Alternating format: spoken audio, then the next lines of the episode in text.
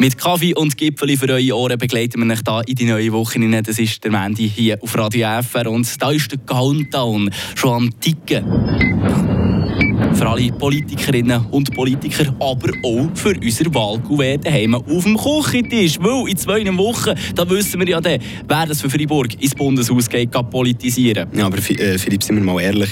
Äh, ich habe schon die eine oder andere Wahl schon mal miterlebt, aber mhm. wirklich so 100% checken tun es ging noch nicht. Ich bin ehrlich mit dir, mir geht es genau gleich. Und ich denke, ein Haufen von euch da außen ebenfalls. Und genau darum haben wir unseren Hauspolitolog und Redakteur Philipp Bürgi hier morgen schon geholt. Er erklärt uns ab heute bis zu den Wahlen her ging am Morgen, wie das eigentlich unser politisches System und die Wahlen funktionieren. Angefangen jetzt heute Morgen, kann man sagen, bei Adam und Eva. Was ist eigentlich die halbdirekte Demokratie?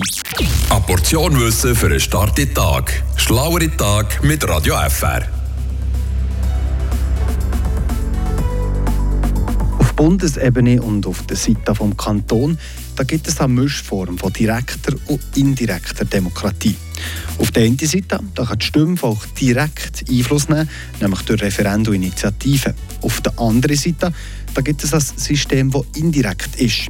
Wir wären Politiker und Politikerinnen, die dann die politischen Entscheidungen treffen, zu Bern im Bundeshaus. Und für das Mischsystem der Demokratie hat sich der Begriff halbdirekte Demokratie einbürgert. Und auch wenn es nur halb heisst, ist das Demokratiesystem das direkteste, das auf der Welt existiert. Und an dem 22. Oktober da findet einer der wichtigsten Prozesse in diesem System statt, nämlich die nationalen Wahlen. Man entscheidet also, welche Personen die, die Bevölkerung und auch Kantone für die nächsten vier Jahre im Bundeshaus sollen vertreten sollen.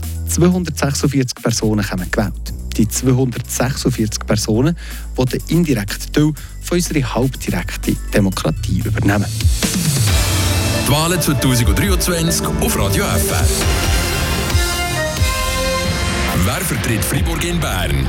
Bleibt es bei der weiblichen Topo-Vertretung im Ständerat oder wird das Duo gesprengt? Schaffen es die Grünen, ihren Sitz im Nationalrat zu verteidigen?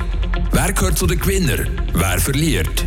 Die eidgenössischen Wahlen 2023 auf Radio FR und Frappen.